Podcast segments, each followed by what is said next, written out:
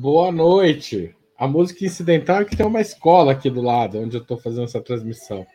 Hoje é 31 de julho de 2023 e está no ar mais uma edição do programa Outubro. Na semana passada, o jornal Folha de São Paulo publicou um levantamento que aponta um investimento total de pelo menos 54 milhões de reais em publicidades em publicidade em veículos do grupo Globo. Assim, a Globo volta a liderar com folga o topo dos investimentos em publicidades do governo federal, lugar que perdeu no início do governo Bolsonaro, quando chegou a receber menos do que Record e SBT. No balanço geral dos anos Bolsonaro, a Record teve 22% das verbas publicitárias e a Globo 20%. O valor investido agora, até 18 de julho, pelo governo Lula na Globo, equivale a 57% dos gastos com publicidade federal. A Record ficou com 13%. Não fazem parte dessas contas gastos de empresas estatais. Em nota, a SECOM disse que os grupos mencionados possuem diferentes volumes de veículos em sua composição, dando uma visão distorcida sobre o investimento público em comunicação. Para discutir os gastos do governo com publicidade e como essas decisões são tomadas, Opera Mundi recebe hoje Rita Coitinho, socióloga e doutora em geografia, autora do livro Entre Duas Américas, Estados Unidos ou América Latina, especialista em assuntos da integração latino-americana. Ricardo Berzoini, ex-presidente do Sindicato dos Bancários e ex-deputado federal, ministro de diversas pastas nos governos Lula e Dilma e presidente nacional do PT entre 2005 e 2010. E Gabriel Cassoni, 38 anos, sociólogo e mestre em História Econômica pela USP, membro da coordenação nacional da corrente Resistência do PSOL.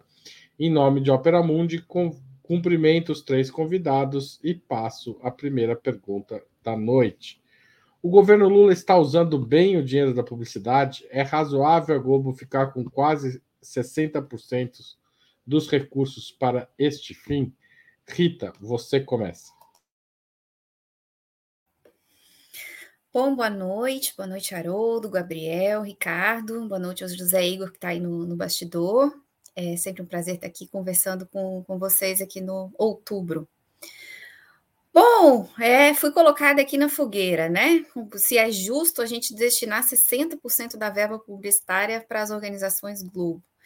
É, eu sou de, um, de uma geração que, do, que se formou na política é, denunciando o monopólio da, da mídia hegemônica, denunciando o monopólio da Rede Globo sobre as comunicações, a gente falou muito, falou sobre a manipulação da Rede Globo em relação é, às, a, aos governos né, do Fernando Henrique Cardoso, que ela cobertava os escândalos do Fernando Henrique Cardoso.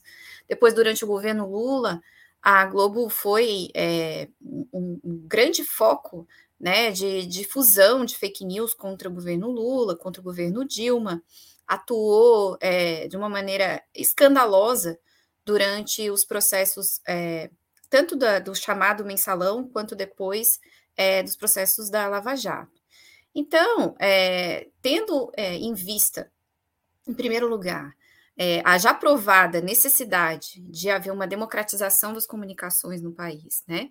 É, e a já provada necessidade de a gente organizar é, de uma maneira consistente, não só do ponto de vista do movimento popular, mas também do ponto de vista é, da construção de um governo popular e democrático, é, a, a, a, ampliação do acesso à comunicação é, e, a, e, a, redução do poder dos monopólios, a minha primeira resposta para a tua pergunta, Haroldo, é não, né? É um, é um, um susto, vamos dizer assim, para nós que acompanhamos com, com bastante entusiasmo os primeiros seis meses do governo Lula, é a, a destinação de tamanha verba é, somente para as organizações Globo.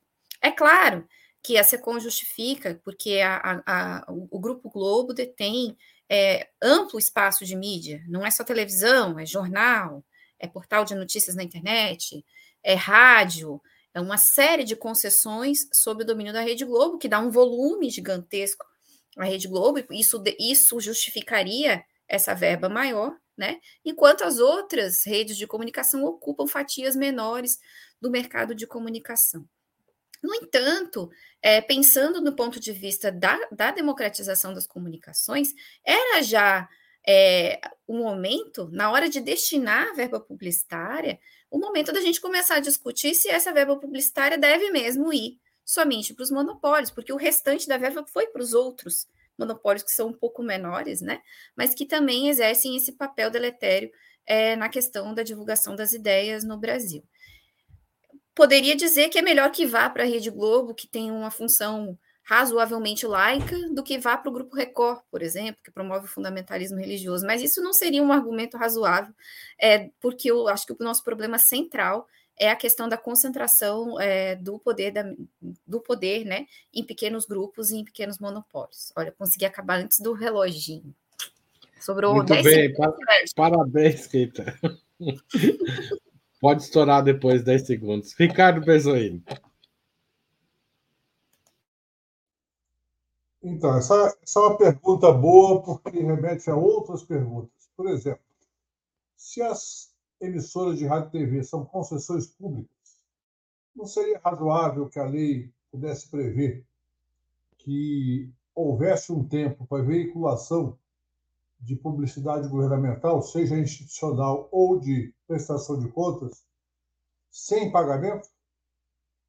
Afinal de contas, é uma concessão pública, o espectro magnético, né, por onde transitam as ondas de rádio e TV aberta, no caso, então, se aplica a TV por, assinatura, TV a cabo ou por outro tipo de transmissão, eu creio que esse é um debate bom para fazer, porque no Brasil, é, infelizmente, o, a quantidade de dinheiro num país com tanta desigualdade, tanta pobreza e miséria, não é pequeno.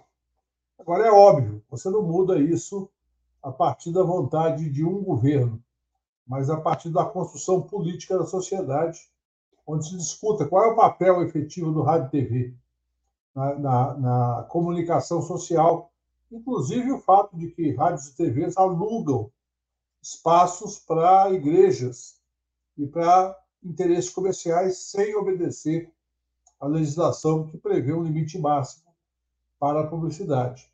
A segunda pergunta para se fazer é por que não observar o um mandamento constitucional que prevê um tratamento favorecido para micro e pequena empresa.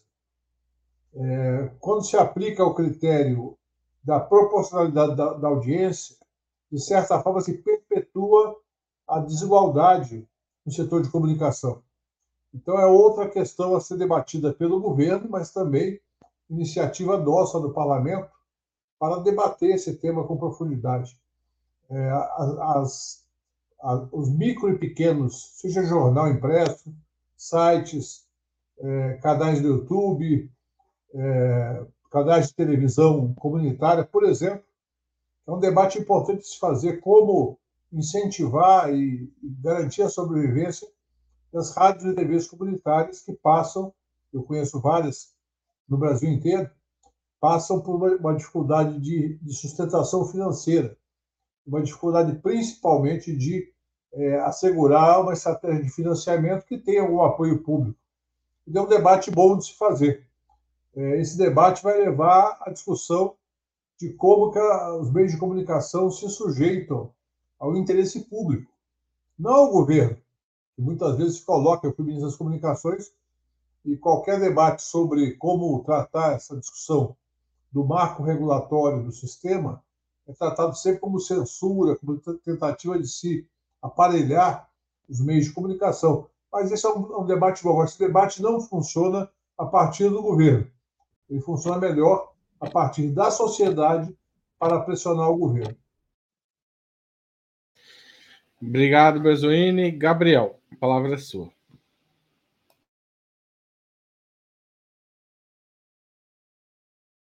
Está sem áudio. Pronto. Estão me ouvindo agora? Obrigado, obrigado, Haroldo, Ricardo, Rita. Boa noite a todos e todas que nos ouvem. Obrigado pelo convite. É um, é um prazer, uma alegria tá de volta ao programa Outubro e com um tema tão importante como, como esse. É, eu acho que para a gente compreender pra, é, a política é, de alocação de verba publicitária no governo Lula, no, no início do governo Lula, eu acho que, que vale mencionar como vinha sendo no governo Bolsonaro, o que mudou. Né? É, nós tínhamos um, uma, uma política publicitária no governo Bolsonaro em que o critério é, da audiência média das emissoras era um critério que não foi respeitado. Né? Então, a Globo, ainda que a Globo, é, a Globo tenha uma audiência duas, três vezes superior à audiência da Record, a Record recebeu, durante os quatro anos do governo Bolsonaro, um montante de recursos superior ao montante da Globo, ainda que a Globo tenha uma audiência muito superior à Record. O, SBT é, tem uma audiência muito inferior à da Globo e recebeu é, basicamente o mesmo recurso que foi alocado para a Globo. Ou seja, o Bolsonaro investiu dinheiro, verba publicitária, nas emissoras mais alinhadas é, com o bolsonarismo, apoiadoras do governo, né, e é, é, discriminou, digamos, a, a, Rede Globo, que havia ali é, uma, uma certa é, indisposição, é, uma oposição, é, uma briga entre, entre o Bolsonaro e, e, e, a Rede Globo. Então, se a gente for pensar como estava estruturado a política de, de, de, de, alocação de verbas publicitárias do governo Bolsonaro para o governo Lula, há uma mudança. Uma mudança num sentido razoável, na medida em que é, é, passa a haver uma proporcionalidade é, com um critério estabelecido, que é o critério da audiência. Então, a Globo tem uma audiência duas, três vezes maior é, que a audiência da, da, da Record do SBT, portanto, vai ter um montante, é, de, um montante maior de recursos destinado à Globo. Isso me parece razoável. O que não me parece razoável, o que não me parece é, correto, é que o critério da audiência seja o único critério, um critério absoluto. É, porque aí nós vamos observar que 80%, cerca de 80% dos recursos nesse primeiro semestre, né, nesse primeiro levantamento, é, ficaram na mão da, de três grandes grupos, de três grandes oligopólios. Né? Então, o critério da audiência não pode ser um critério absoluto, porque senão você vai digamos, aí eu acho que é um equívoco da política do governo, você vai consolidando esses monopólios e a gente não consegue é, é, fazer algo diferente. O governo poderia sim, é evidente que ele quer que a sua notícia, né, a notícia do governo chegue, né, a publicidade chegue é, ao maior número de, de, possível de pessoas, mas há também outros critérios que deveriam ser pensados, acho que a gente vai poder abordá-los é, é, na sequência do, do programa. Tá certo. Vou à segunda pergunta. Na semana passada também, o jornal O Globo, a Globo News, a CBN e a própria TV Globo fizeram um ataque sistemático à nomeação de Márcio Postman à presidência do IBGE. Ele foi tratado como um terraplanista econômico, estou usando aspas que foram usados, e como alguém que não teria as qualificações técnicas para assumir o posto. Postman já foi presidente do IPEA, é professor titular da de Economia da Unicamp e eu podia ficar mais um bom tempo aqui lendo as linhas do currículo dele. É razoável anunciar e anunciar tanto assim em empresas que disseminam informações tão enviesadas sobre o governo e o Estado brasileiro? Berzoino. Não, é, na verdade, você vê claramente a disputa que se faz em torno das linhas do governo. É, há, há nesse momento, e nítido, qualquer observa, é, que há uma, uma tentativa de é, elevar a, a, a popularidade do ministro Haddad, mas sempre em cima de falas que se alinham com o mercado. E quem conhece o Haddad sabe que ele tem muitas opiniões críticas ao mercado e a várias questões do patrimonialismo brasileiro. Mas o fato é que, como houve uma série de negociações para viabilizar a reforma tributária, a etapa inicial, que é a etapa que não mexe com a questão da, da distribuição das bases tributárias entre renda, propriedade e consumo. Trata só do consumo, basicamente. E também na questão do arcabouço fiscal, há uma, de certa forma, uma, uma tentativa da Globo, de outros meios de comunicação, de falar, olha, então ele está se ajustando ao que nós defendemos. enquanto o Márcio Postman também, muito mais explicitamente, defende posições é, de outra natureza. É claro que o IBGE não é instrumento é, para discussão de política econômica. O IBGE é um instituto de estatística, mas o Postman tem todas as qualificações para dirigir, para presidir. Então, esse debate da, da disputa de agenda, da disputa de comando sobre o nosso governo, não tenho dúvida, vai permanecer durante todo o governo, não importa o que o governo faça na destinação das verbas publicitárias. Eu defendo que haja um critério técnico que se gaste menos com, com publicidade, que eu, eu, não acredito que isso reverta é, em termos de popularidade ou de esclarecimento da opinião pública é, de maneira decisiva, que se gaste menos, que se gaste de maneira técnica, ou seja, proporcional à audiência, mas que se reserve uma parcela do recurso orçamentário para que haja investimento na diversidade de comunicação, investimento nas, dos, dos meios menos estruturados, que têm menos recursos e que, portanto, para crescer, precisam mais de um apoio governamental. Um apoio que é muito menor comparado aos grandes meios de comunicação, mas que você permite o financiamento da atividade, como nós defendemos no passado. Eu mesmo fui questionado várias vezes por defender essa opinião, e é óbvio que a Globo não gosta, que a Record não gosta, que o SBT também não gosta. E, e vão combater o nosso governo. Nós vamos preparar que não vai ser um governo de convivência pacífica com os meios de comunicação. Será um governo de confronto, sim. É claro que a cada momento vai se discutir a, a intensidade desse confronto, mas será um governo de confronto. Obrigado, Rita. Bom, é, eu acho que essa pergunta ela ajuda a dar continuidade no argumento da primeira resposta, né? É, a Globo ela tem uma posição é, relacionada a questões econômicas, que é uma posição do mercado financeiro, né? É um, um certo império do, de, um, de um pensamento liberal único, né?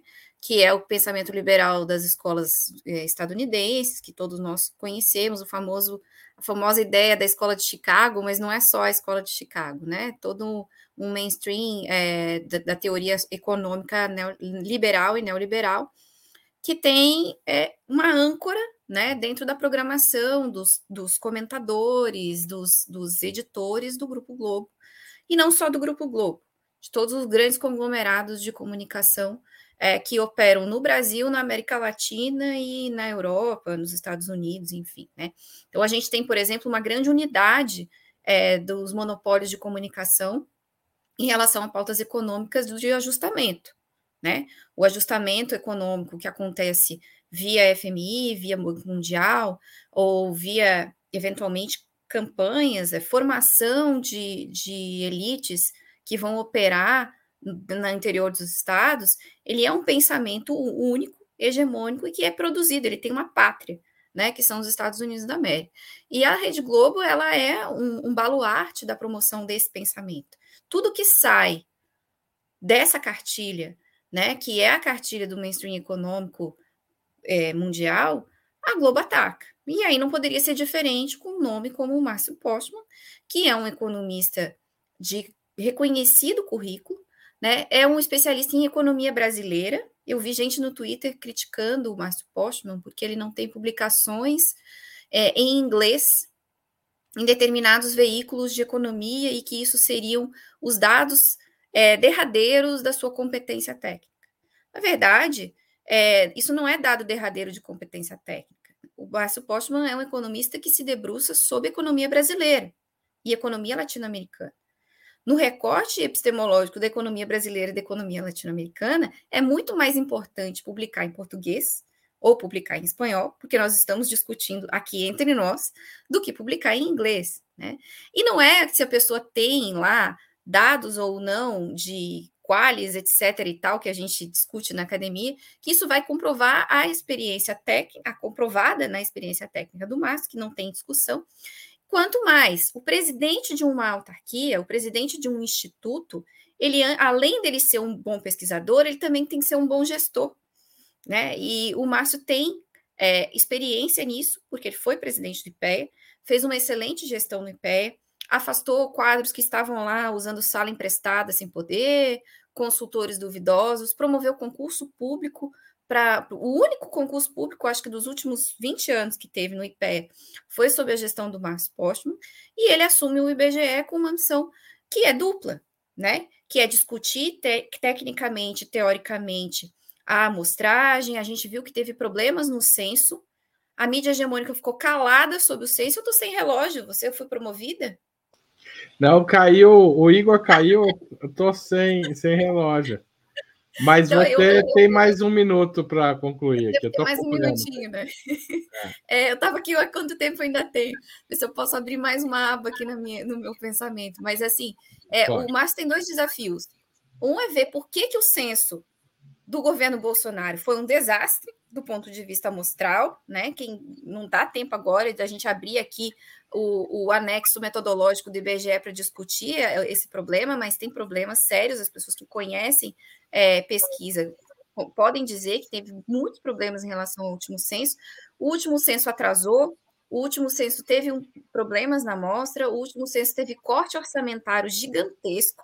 Os caras tiveram que fazer pesquisa por telefone, escrever cartinha para as pessoas irem ao IBGE responder o censo, né? Não teve pesquisador suficiente, e isso ninguém discute.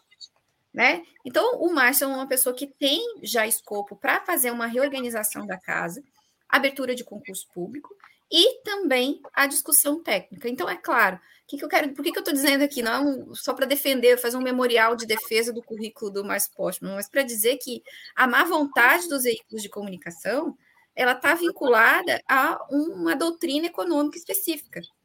E tudo que fugir dessa doutrina econômica específica, os caras vão atacar. E é mais uma vez por isso que a gente não deveria destinar tanto recurso né, para a mídia hegemônica, tem que deixar eles se virarem, eles não são defensores do livre mercado, lutem né, pelo mercado para lá. Eles que lutem. Gabriel Cassoni, sua vez. Bom, legal, som. É, então, acho que essa pergunta ilustra bem é, a relação do governo da Globo com, com, com o governo Lula pelo menos nesse início de, de governo. Né? A Globo não faz não, é, uma oposição direta ao governo. A bem da verdade, a Globo tem uma postura de apoio crítico, ou melhor dizendo, a Globo tem uma linha de disputar os rumos, é, as políticas, os rumos do governo Lula. Né? É, em relação ao governo passado, houve uma, uma oposição mais direta entre Bolsonaro e Globo, e agora há uma, uma, uma mudança né, com o novo governo, a Globo apoia certas pautas do governo, defende o governo da tentativa golpista né, é, que houve em 8 de janeiro, é, apoia Simone Tebet, o arcabouço fiscal, as pautas do governo que agradam mais ao grande empresariado, os interesses das elites dominantes, a Globo apoia de forma entusiasmada, né? É, é, e diz: bom, é por aqui que o governo deve seguir né? ou seja, disputando os rumos. E naquilo em que o governo acena à esquerda, faz uma política, um gesto, uma indicação mais à esquerda, a Globo combate.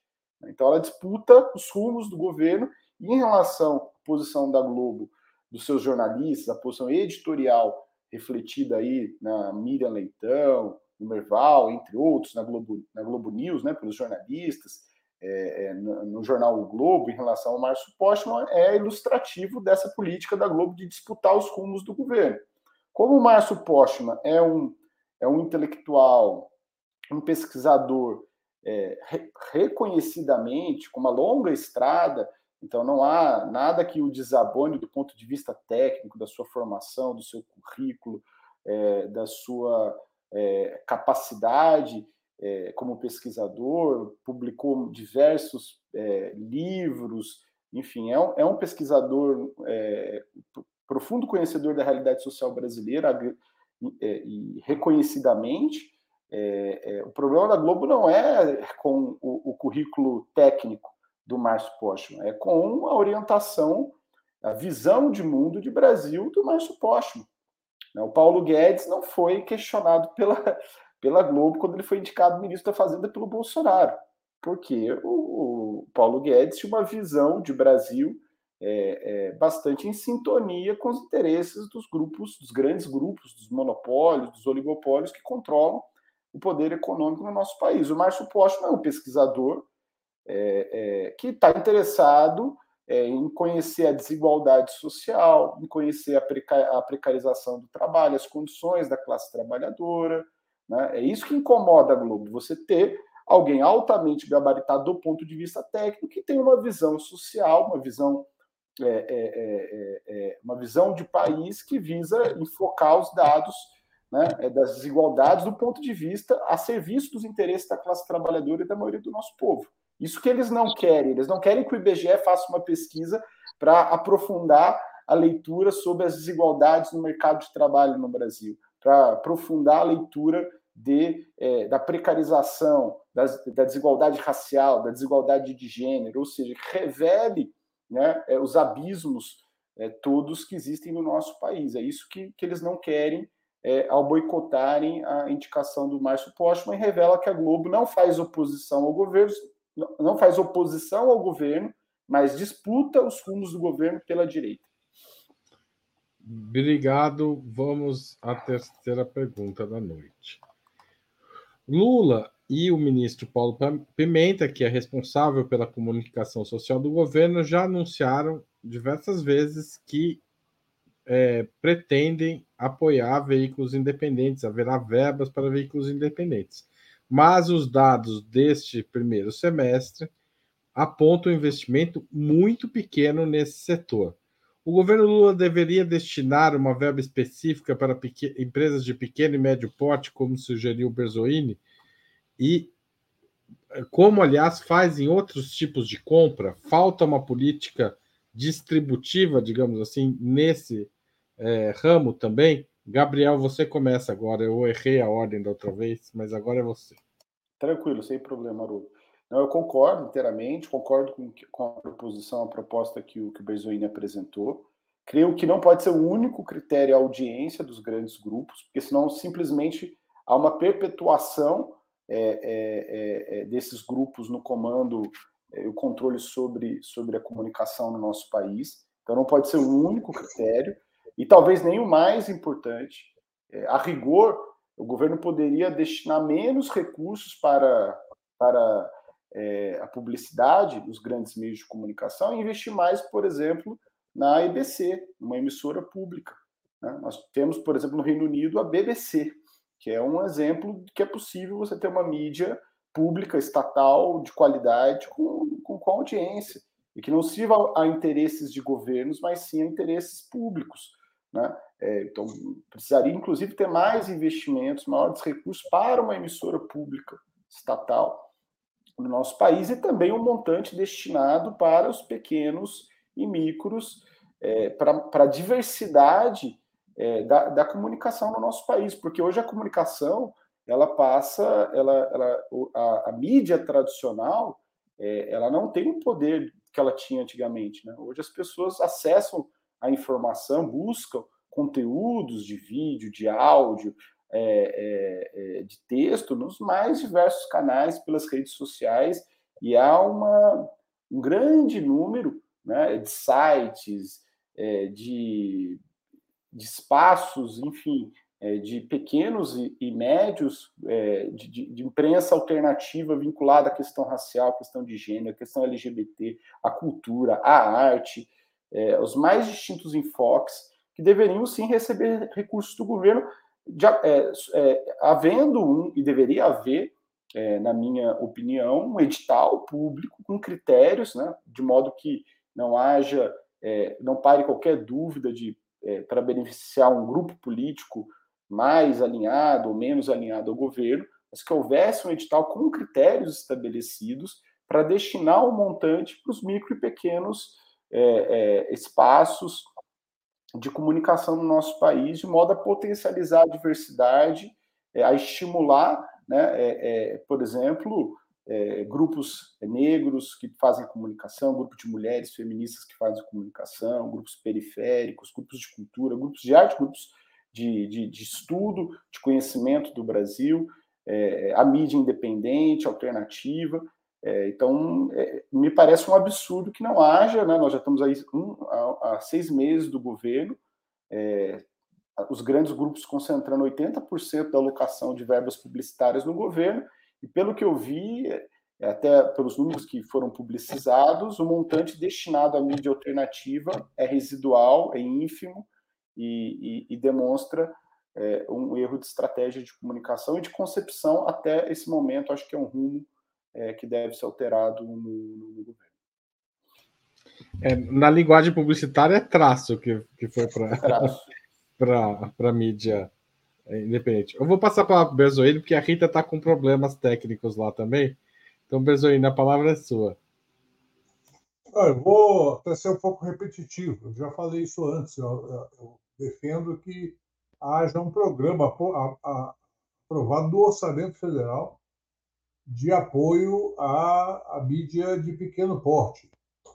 Comparando com o PAA da agricultura familiar, onde o governo faz compras governamentais, e com o simples e o super simples, onde é um tratamento tributário diferenciado, nada mais justo do que haver um programa de estímulo à diversidade da comunicação.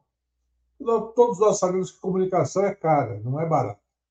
Mesmo a internet e, e a, o avanço da, da, da, tecnologia, propiciando hoje câmeras mais baratas e até no celular, mas, obviamente, tem um custo para a produção de conteúdo de qualidade, seja na área jornalística, na área cultural e como nós sabemos, a nossa Constituição já prevê isso. No artigo 221, no inciso 3, é, fala de regionalização da produção cultural, artística e jornalística. A, as redes nacionais de televisão, que é uma figura que nem existe em lei, porque em lei só existe o conceito de emissora, as redes são um arranjo empresarial, ela prevê, elas acabam concentrando a, a diversidade cultural, ou melhor, mitigando a diversidade cultural. No, no inciso segundo, se fala em promoção da cultura nacional e regional, estímulo à produção independente, que objetive sua divulgação. Está previsto na Constituição o estímulo à produção independente. Portanto, seja a produção é, que, que, é coberta pela legislação da Ancine, seja a produção é, pulverizada na internet, tem que haver algum tipo de apoio. Eu re, é, reafirmo, as rádios e TVs comunitárias de todo o Brasil e as pequenas rádios comerciais do interior, que são rádios que vivem praticamente quebrando todo mês por falta de recursos, precisam ter uma política de estímulo. E isso pode se dar através da publicidade e de linhas de crédito que ajudem a financiar a compra de equipamentos, a montagem de estúdios e até é, a, a produções independentes voltadas para esses meios de comunicação. Eu creio que esse é um debate que não é de curto prazo. Por quê? Porque, obviamente, os grandes meios são sempre contra. Nós fizemos no Ministério das Comunicações uma espécie de fast track para apreciar é, um canal rápido né, de, de, de, apreciação burocrática para TVs e rádios comunitárias e TVs educativas. E a BERT se escandalizou, dizendo que era um privilégio para esses pequenos meios de comunicação. Vejam só. Privilégio. Vamos falar de privilégios com eles? Não? Bom, Rita Coitinho, a palavra é sua. Eu acho que, que os, os, meus dois companheiros aqui de bancada que me antecederam falaram muito bem, eu vou me, nessa mesma linha. É, a gente precisa encontrar mecanismos de democratização do, dos meios de comunicação, é, porque isso é, o, de fato, a disputa por hegemonia né, na, na política. Então, a gente fala de construir é, novos valores, a gente fala, eventualmente, de apoiar a produção cultural é, nacional, é, enfim, fala-se muito, né? Nós temos muitas bandeiras, o Plano Nacional de Cultura, é, aprovado nos governos do PT do passado, falou muito em promoção da diversidade cultural, é, e a gente acaba tendo uma discrepância muito grande naquilo que é produzido por pequenos e médios produtores, por cooperativas de comunicação é, de nível regional ou mesmo de nível local, né? A, a, ideia, a questão das rádios comunitárias, né? A questão da concessão é, do espaço de rádios para pequenas cooperativas ou para grupos alternativos, artistas, enfim, que queiram produzir, e a gente tem um montante gigantesco de, de verba publicitária para grandes conglomerados, né, que são sempre a expressão do pensamento único, tanto do pensamento único do ponto de vista econômico, que a gente já discutiu aqui na, na pergunta sobre a nomeação do Márcio Postman, quanto também na estética. Né? A Rede Globo formou uma escola de estética, vamos dizer assim, é, de novelas, por exemplo, que é muito interessante, é muito competente, a gente não pode dizer que é ruim, até porque ela exporta isso, e muitos países latino-americanos gostam, mas ela domina essa produção. Você não tem a chance de que uma cooperativa regional ou um grupo regional possa se apresentar no mercado é, de produção é, de novelas ou de jornais ou de curta-metragem com a mesma com a mesma inserção. Né? E isso só pode acontecer, o livre mercado não vai garantir que esses pequenos produtores cresçam com apoio governamental. Então, de uma maneira, a, a pergunta é muito bem colocada, assim, de uma maneira paralela ao que a gente faz em compras governamentais, né? Quando a gente tem ali uma legislação que, que promove a concorrência, né, o menor preço e o produto é, e o melhor produto, é, mas que, que não dá espaço. Se há um, um, competidor nacional e há um competidor internacional, ele privilegia o competidor nacional, é, da mesma maneira, é preciso fazer uma política é, de distribuição dessa verba publicitária ou da, de, de organização, vamos dizer assim, do bolo dessa verba publicitária, que possa garantir né, que esses setores é, emergentes possam ter acesso a pelo menos uma parte desse recurso. É claro que a publicidade é necessária. Você não vai fazer uma campanha de vacinação a nível nacional sem publicidade. Precisa ter, precisa chegar nas pessoas. Só que hoje as pessoas não veem só a TV, né? E não leem só o Globo.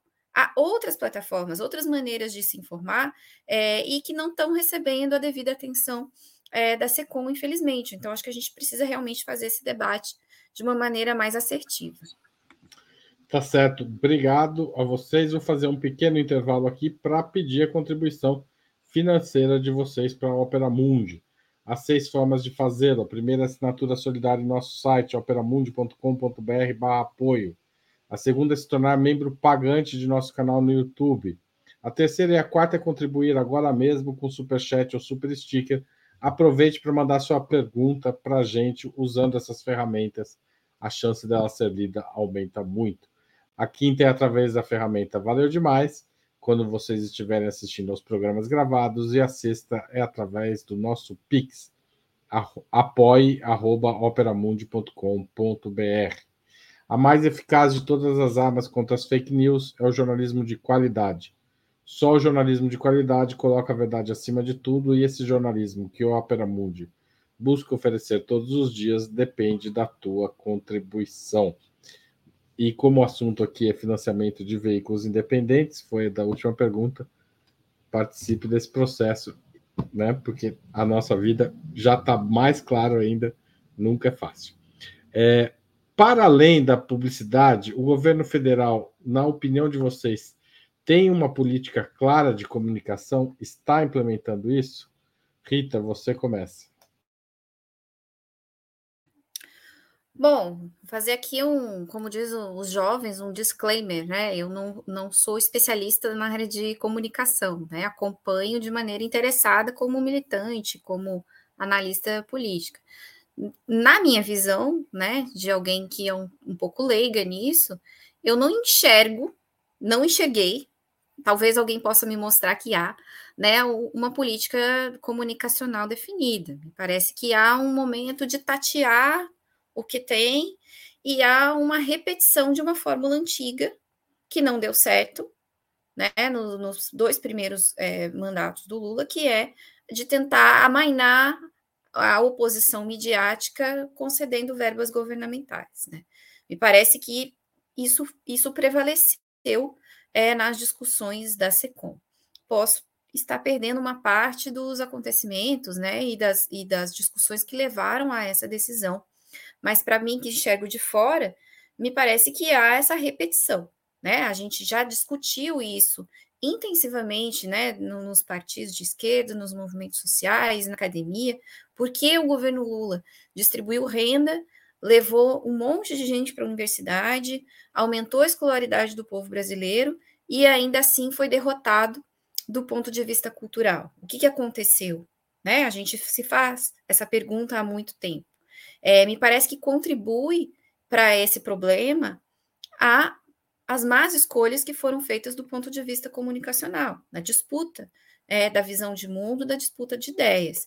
Né? A gente não conseguiu, é claro, as correlações de força também influenciam, né? Os setores comunicacionais são muito fortes, né? E combatem uma luta muito difícil de ser de ser travada numa arena muito complicada para o governo federal e também para os próprios partidos que lhe dão sustentação, mas essa luta precisa ser travada, né? Então, a, a, os monopólios permaneceram, novos monopólios surgiram, novas fatias monopolísticas surgiram, como o Grupo Record, por exemplo, é, e não houve essa possibilidade de, de se quebrar essa, essa, esse discurso monolítico. É, e a gente não vai conseguir, na minha opinião, chegar a um, uma situação diferente no final desse governo, daqui a, a três anos e meio, repetindo as fórmulas do passado, né, que já foram fracassadas. Acho que a gente ainda tem tempo, né? Provavelmente eu, dei uma lida no roteiro aqui do Haroldo, a gente ainda vai discutir aí o que uma, uma questão que eu, que eu começo a, a, a discutir agora, mas a gente não vai conseguir democratizar os meios de comunicação na marra com esse governo e com esse Congresso, né? Mas algumas medidas que dependem unicamente da caneta do executivo, eu acho que a gente deveria começar, deveria começar a tomar para disputar corações e mentes, senão a gente vai, a gente vai voltar para estaca zero em breve. Ricardo Berzoini. Esse desafio imenso, né? Porque se você olhar o, o volume de recursos que o governo tem para fazer comunicação, ele é limitado. E dessa limitação tem sempre uma pressão dos grandes grupos empresariais para alocar parte significativa, até porque um canhão de comunicação, de fato, ainda que nem sempre seja eficaz, e, e se coloca muitas vezes como alternativa mais cômoda. Você trabalhar com a perspectiva de alocar nos grandes meios, que tem uma grande audiência, que tem novela, tem futebol, que são os grandes atrativos para a audiência, e que, portanto, é, criam essa dinâmica de repetição. É, o governo, para ter uma política de comunicação que atenda aquilo que nós acreditamos, que é você conseguir atingir com outro nível de comunicação, outro nível de linguagem, e mais amplo e mais popular, é necessária uma, uma vasta elaboração que eu não conheço nenhum governo de esquerda no mundo que tenha feito, que tenha alcançado essa capacidade de inovar de fato da comunicação. Normalmente acabam ficando, vou dizer reféns, mas acabam ficando atrelados àquilo que já existe no mercado publicitário e que é gerenciado por grandes agências que vencem as licitações da SECOM e das dos ministérios e fazem a comunicação mais tradicional possível. Isso não dá certo. Isso, na minha opinião, não tem um impacto muito positivo. O que fazer no lugar também não, é algo que não foi formulado. É preciso criar um debate, uma dinâmica de debate para ir construindo, errando e acertando. E, como eu disse, e democratizar o acesso aos recursos orçamentários sem perder a referência da audiência, porque até esse aspecto, até o TCU é, acaba controlando a execução orçamentária. Você pode fazer um programa de incentivo aos pequenos e micro, é, porque é algo que está na Constituição. Dá para justificar e construir uma política a partir daí. Para você subverter completamente, acaba acontecendo o que aconteceu com o Bolsonaro, que no segundo ano o TCU já foi para cima é, estabelecendo ali o contraponto em relação ao que ele fez com a Record, por exemplo, que ficou em primeiro lugar, pelo menos por um ou dois anos, nas verbas publicitárias. A questão mais fundamental, na verdade, é pensar que tipo de comunicação se faz fora desse mundo, que tipo de é, veiculação você pode usar para chegar onde esse tipo de mensagem não chega via televisão. E esse é um desafio que precisa ainda ser construído. Não existe, na minha opinião, nenhuma fórmula para esse tipo de política.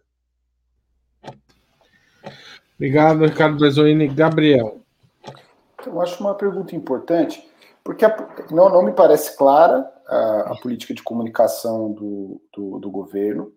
E, e é, não parece clara e, e, e, me parece que busca repetir um pouco fórmulas mais antigas, um pouco uma política old school de comunicação, mas reflete, ao meu modo de ver, também uma política né, é, de buscar um governo a frio, uma governabilidade pactuada com alguns setores da direita, também com, a, com parte da grande mídia, como, como a Globo.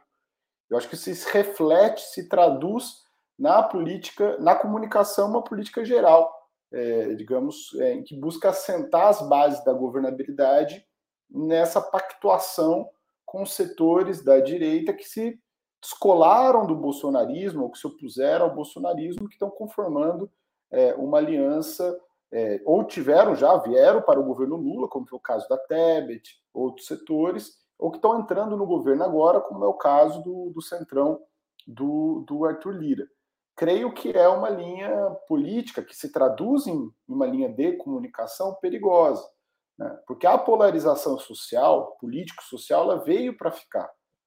Ainda que o bolsonarismo, a extrema-direita, viva um momento conjuntural é, de defensiva política, é, o neofascismo, a extrema-direita no Brasil, no seu pior momento, que é o momento que, a, que ela está vivendo agora, o neofascismo está vivendo, o, bolsonarismo está vivendo, conserva uma enorme força político-social no país, de massa, de milhões. Né? É, então, nós achamos que, acredito eu, que é preciso ter uma política de comunicação que leve em conta a polarização num país dividido, um país onde a extrema-direita tem uma força muito grande, em que a esquerda, os movimentos sociais, os setores populares que votaram no Lula precisam, né? Nós precisamos engajar, conscientizar, engajar e organizar esses setores para disputar as pautas, os rumos do país. Então, a política de comunicação, a, a, no meu entendimento, ela tem que visar organizar, engajar os setores sociais é, à esquerda que votaram no Lula, então tem que ser uma, uma comunicação mobilizadora, engajadora, é, é, e não simplesmente é, é, passiva, né, que busque engajar, mobilizar, organizar, estimular, e também uma política de comunicação que vise convencer. Né? Nós temos agora uma oportunidade, teremos uma oportunidade, o governo terá uma oportunidade diante da reforma tributária, de explicar para a população e usar a comunicação por que é importante no Brasil colocar os ricos no imposto de renda, colocar o pobre no orçamento e os ricos no imposto de renda. Por que, que é um absurdo é, é, você não ter taxa? Você, um empresário pode tirar 10 milhões de lucros e dividendos no final do ano e não paga um real de imposto. E um professor, uma enfermeira, paga na folha de pagamento 27, 30% de imposto de renda. Então, a política de comunicação tem que servir para organizar, mobilizar, engajar e disputar e convencer a população porque a batalha vai ser duríssima nos, próximos anos, exige a política e, e, o tempo histórico que vivemos exige uma política de comunicação mais ativa, mais combativa, mais ousada, é, é, é, é não só na, na, forma tecnológica dela, mas no seu próprio conteúdo. Obrigado. É, durante os anos do governo do golpe contra Dilma Rousseff e da prisão de Lula, um dos temas mais debatidos foi justamente a, pela esquerda foi justamente a necessidade de regular a propriedade dos meios de comunicação. O governo Lula tem condições e vontade de não deixar essa pauta morrer? Ricardo Berzoini. Eu creio que o, governo não tem correlação de forças para levar esse debate adiante no Congresso Nacional. Tem menor correlação de forças. Não é que não tem é, chance real de vencer, não tem chance desse debate decolar. Quem tem que fazer essa mobilização são os partidos e os movimentos. Nós temos que acumular força, temos que acumular identidade do ponto de vista político, ideológico, é, com os setores que são mais prejudicados. O Gabriel acabou de falar da questão da reforma tributária. E eu falei no começo, essa etapa, essa etapa que foi aprovada na Câmara, que está no Senado, é uma etapa que pode ser importante até para a economia do ponto de vista da simplificação. mas não tem nenhum impacto na questão da distribuição de renda e riqueza. Ela é simplesmente uma simplificação tributária que pode, eventualmente, até aumentar a rentabilidade das empresas.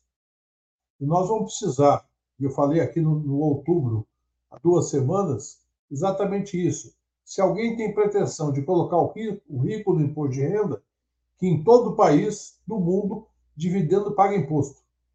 Em nenhum país do mundo existe distribuição de juros sobre capital próprio. Na maior parte dos países desenvolvidos do mundo, a tributação sobre heranças é pesada. No Brasil, as três coisas são na contramão do mundo. Eu até costumo brincar que se adotar o sistema tributário norte-americano no Brasil, é um grande avanço.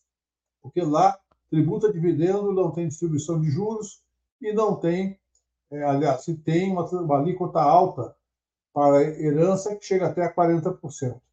Portanto, essa será uma disputa. Eu já identifiquei, pela minha atividade profissional, a preocupação de setores da, da, do empresariado com essa discussão de dividendos, dizendo, por exemplo, que se paga muito IRPJ no Brasil, que é imposto da pessoa jurídica da empresa, e que, portanto, cobrar sobre seria quase uma bitributação. Ocorre que na França, na Espanha, em Portugal, é, no, nos Estados Unidos, no Canadá, se cobra e não há nenhuma discussão de bitributação.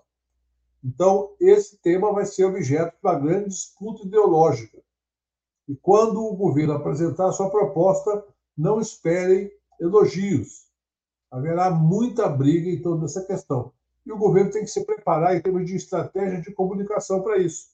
Eu sei que não é fácil, eu sei que é uma disputa dura, mas se não tiver uma preparação, essa disputa será fracassada. Não teremos qualquer hipótese de aprovar uma reforma na, na, na tributação sobre renda e propriedade no Brasil. Obrigado, Ricardo. Gabriel. Então, eu concordo com, com o Ricardo. É, é, nós temos no Brasil uma maioria reacionária de direita que controla o Congresso Nacional. É, então, não acredito que, há, que exista uma possibilidade do Congresso aprovar é, uma lei de regulamentação é, da, da, da, mídia, né, da imprensa no, no, no, país, de comunicação. Não acho que exista essa correlação de força no Congresso. E nós estamos numa situação também difícil porque o próprio ministro da, das comunicações do nosso país é o Juscelino Filho, que é do União Brasil, né? é, é um, enfim, um representante do Centrão, é, e, e, creio que pelo seu viés ideológico, ele não entende nada de comunicação e também pelos seus compromissos de classe e seu viés ideológico, não, não sairá nada do Ministério da, das Comunicações sob a gestão do, do Juscelino Filho do União Brasil, qualquer, não digo nenhum projeto de lei, mas sequer um, uma abordagem né, crítica, uma política de esclarecimento sobre o tema é, da regulamentação da, da, grande mídia. É bom a gente perceber, e é, e é até curioso a contradição, né, o cinismo da. que a mídia tradicional, a Globo, por exemplo, estava apoiando a PEC é, das fake news, para regulamentar o setor da nova mídia, a mídia das redes sociais, nas plataformas, é, a Globo estava apoiando o, o, PL do Orlando Silva. E, nós, e corretamente a esquerda estava defendendo o governo, a esquerda, os movimentos sociais, a regulamentação das novas mídias, das redes sociais, o Google, o Facebook, o Twitter, né? é, como eles manipulam os algoritmos, a transparência, tudo que envolve o poder que as big techs adquiriram no Brasil e no mundo, que é preciso uma regulamentação. E a mídia tradicional, que concorre com a nova mídia, com as big techs, estavam defendendo, a Globo defendendo a regulamentação das novas mídias, das big techs. É, mas elas não querem a regulamentação do seu próprio segmento, né, o que é o que demonstra o cinismo e é, é, o absurdo. Né? Isso, eles construíram uma narrativa, né, por assim dizer, de que é, a regulamentação da mídia no, no Brasil significa censura, local cabresto, né? É, o que o governo vai passar a, a, dominar a mídia, a controlar ideologicamente, o que é uma falácia. Né? Nós temos países, é, sejam países no centro né, nos países desenvolvidos, o Reino Unido, a França, tem leis de regulamentação da, da mídia. Né? Na França, nenhuma imprensa pode ter, nenhum gran, um grupo de mídia pode ter mais do que, um, do que se não me engano, 30% da, de, do, do, do, do mercado. É, o Reino Unido também tem uma legislação, a Argentina tem uma legislação. Né? É, seria absolutamente razoável haver uma no, no, no Brasil. Penso que não há, para concluir, não há correlação de força pra, para se aprovar é, a regulamentação, mas acho que o governo e as forças de esquerda não devem se furtar desse debate e levantar a questão, o problema, que é o domínio de poucas famílias que controlam a mídia tradicional no Brasil. Nós temos que regulamentar, enfrentar o poder das big techs, sem esquecer os velhos monopólios da, da imprensa tradicional brasileira. Tá certo. Obrigado, Rita. A palavra é sua. É, é, eu concordo com, com, os que me antecederam. A gente tem tá tem, diante de uma possibilidade é, de, uma, de uma realidade dupla, né? De um lado, um Congresso onde não há espaço, objetivamente, para aprovação de qualquer projeto de lei que seja excessivamente é, progressista, né? A gente vai conseguir aí coadunar algum tipo de, de reforma é, muito negociada, né, do ponto de vista tributário, alguma reforma do sistema de saúde, talvez, algum tipo de piso salarial, esse tipo de coisa, com muita negociação, muito cargo, muita conversa, enfim, a gente, é, o governo federal vai conseguir aprovar algumas coisas e talvez não consiga aprovar nem todas as coisas relacionadas a esse tipo de reforma, esse tipo de agenda. Muito menos é, mexer no vespeiro que é, é o monopólio de comunicações. Nós não podemos nos esquecer que quando a gente fala de monopólio de mídia, é, a gente não está falando só de TV. A gente está falando também de uma ferramenta que às vezes é esquecida, mas que é extremamente poderosa é, em regiões mais afastadas do Brasil, onde a internet ainda é um pouco ruim, já tem, né? Mas é meio instável, que é o rádio. Né? A gente tem é, deputado, é senador, é prefeito, é vereador, que é eleito porque tem um programa de rádio famoso naquele lugar, naquela região, naquele estado.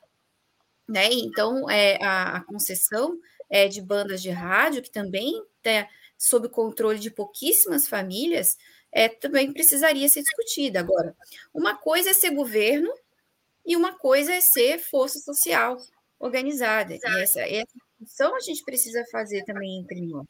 O governo não ter voto no Congresso para a gente passar uma reforma como essa, não significa que os partidos de esquerda, os movimentos sociais, né, os lutadores, os intelectuais, enfim, as pessoas que, que estão aí é, discutindo política, não deveriam se organizar né? E não deveriam travar esse debate abertamente. Porque, eventualmente, se a gente consegue travar o debate de uma maneira muito ampla, muito decisiva, com muita mobilização popular, pode ser que dali a algum tempo a gente consiga, sim, efetivamente, ter algum ganho, mesmo num Congresso Nacional Conservador. Os congressos, eles têm uma cara, né, a cara daqueles deputados, daqueles senadores que foram eleitos, mas nem, todo, nem, nem isso é uma coisa fechada. Né? A disputa popular, é uma boa movimentação, é, pressão nas ruas, enfim, e, e nos, nas cidades. Agora, ano que vem, a gente tem eleição aí para câmaras de vereadores, para prefeitos, enfim. Esses, esses parlamentares, eles são permeáveis à pressão popular. Agora, tem que existir a pressão popular, né? Se a gente depender só de iniciativa de governo, eu não, não, eu não vejo possibilidade da gente ter alguma mudança efetiva na questão dos meios de comunicação nessa quadra, né, nesses próximos quatro anos. Tá certo. Gente, a gente está com uma hora de programa. Eu vou fazer uma última pergunta, mas eu vou pedir para vocês, não precisa usar os três minutos, tá, gente? Que é a seguinte: o levantamento mostrou também que a Jovem Pan não recebeu diretamente investimento do governo em mídia neste período inicial. A rede bolsonarista chiou bastante por conta disso. O governo fez bem em fechar as torneiras para quem apoiou ou defendeu os atos golpistas de 12 de dezembro de 2022 e 8 de janeiro de 2023? Gabriel, você começa. Não, certamente, eu acho que esse é o aspecto o dado mais positivo né, desse levantamento, que a Jovem Pan não recebeu recursos públicos do governo de publicidade. É, mas eu acho pouco, acho muito importante, mas pouco. É, é porque a Jovem Pan é, é, um canal de extrema direita, é um canal que propaga ideias é, neofascistas, é um canal que propagou, é, veiculou, propagandeou a linha golpista do Bolsonaro, é, não, não, é que chamou o 8, o 8 de janeiro, mas foi parte do caldo, né, alimentou a narrativa golpista, é, propaga ideias de extrema-direita, neofascistas, e não acho que, é, do ponto de vista da defesa da democracia, das liberdades democráticas, que deve haver liberdade para meios de comunicação fascistas no Brasil, golpistas, comprovadamente golpistas. Creio que a Jovem Pan deveria ser investigada pelo seu papel durante o processo do golpe e ser caçado o seu direito de rádio, de TV. Agora a Jovem Pan está com, né, um canal na TV, TV pago. Então, acho que não receber, receber zero recursos é muito importante, mas é o mínimo. Creio que, que o Judiciário, o Ministério da Justiça, o governo, deveria abrir uma investigação em relação à Jovem Pan, das suas responsabilidades é, no processo do golpe de 8 de janeiro, é, e ser caçado o, o seu direito é, de existência enquanto, enquanto grupo de comunicação, que é uma concessão pública. Acho que a Jovem Pan deveria ser caçada, porque é uma mídia de extrema-direita que participou do golpe no nosso, no nosso país. Rita. Não, eu vou nessa linha. É uma concessão pública, né? Rádio e TV. E como concessão pública, ela tem que exercer uma função pública né, uma função coletiva, vamos dizer assim. É, e, e, acho que essa pode ser a grande pegada, inclusive, para a gente começar a discutir alguns outros canais de, de, de rádio e TV que nós temos por aí. Uma coisa é você ter liberdade de expressão, de opinião, de informação, né? Outra coisa é um, um canal que dissemina informações mentirosas, fal, fal, fal, falseia a realidade, coloca pessoas incentiva violência, enfim, contra pessoas comuns e faz assassinatos de reputação. Só queria lembrar que a Rede Globo também fez muitos assassinatos de comunicação no passado. Então, ao contrário de dizer que, já que destinou para a Rede Globo, eu acho que devia destinar para a Jovem Pan, a minha opinião é que a gente precisaria começar a colocar nu essas questões e aproveitar isso para a gente destinar menos recursos para quem faz assassinatos de reputação por aí. Parei, ó, junto com o reloginho. Muito bem. Ricardo Berzoini. Concordo com o Gabriel e com a Rita. Eu quero só lembrar que nós temos no Brasil, historicamente, uma atuação é, fora da lei da maior parte dos grupos de comunicação. Em maior grau, menor grau, a manipulação política é um padrão. Então, a Jovem Pan ela foi ao limite desse espectro da, da manipulação, da tentativa de mobilizar setores contra uma posição política ou mesmo a favor de um golpe. Então, no caso da, da Jovem Pan, é o extremo do extremo, mas não podemos deixar de lembrar é, que houve muita manipulação desde a primeira eleição pós-ditadura, é, com Collor versus Lula, até as demais eleições, onde sequer debate havia. Nas eleições que Lula enfrentou Fernando Henrique Cardoso, Fernando Henrique não ia debate e ficava por isso mesmo. Portanto, é um problema muito mais grave do que só a Jovem Pan. Mas está correto não dar nem central para a Jovem Pan. Tá certo, gente. Eu queria agradecer muito a presença de vocês, aos comentários aqui que fala que das pessoas que participaram ativamente. Foi bem animada a conversa. Voltem sempre vocês e voltem sempre vocês que assistiram. Boa noite a todos e todas e até mais. Tem muitos programas sobre o PL 2630 do Opera Mundi aí. Procurem aí no, no, no Google, tá? No YouTube, pessoal. Valeu. Tchau, tchau.